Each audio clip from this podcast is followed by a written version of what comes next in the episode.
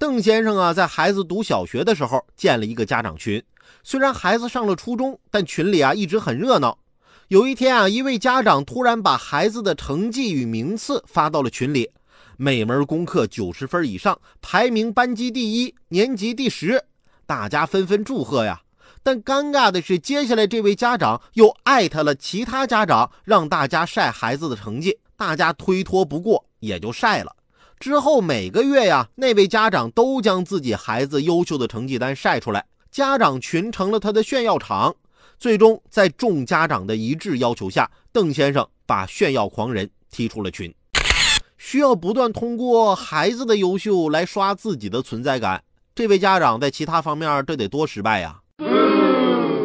这种人就是没有自知之明，喜欢把自己的快乐建立在他人的痛苦之上。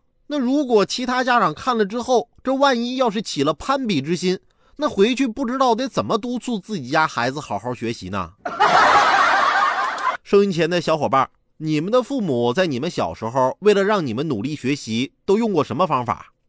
我先说吧，我的父母的方法就是给了我长成这样的一张脸。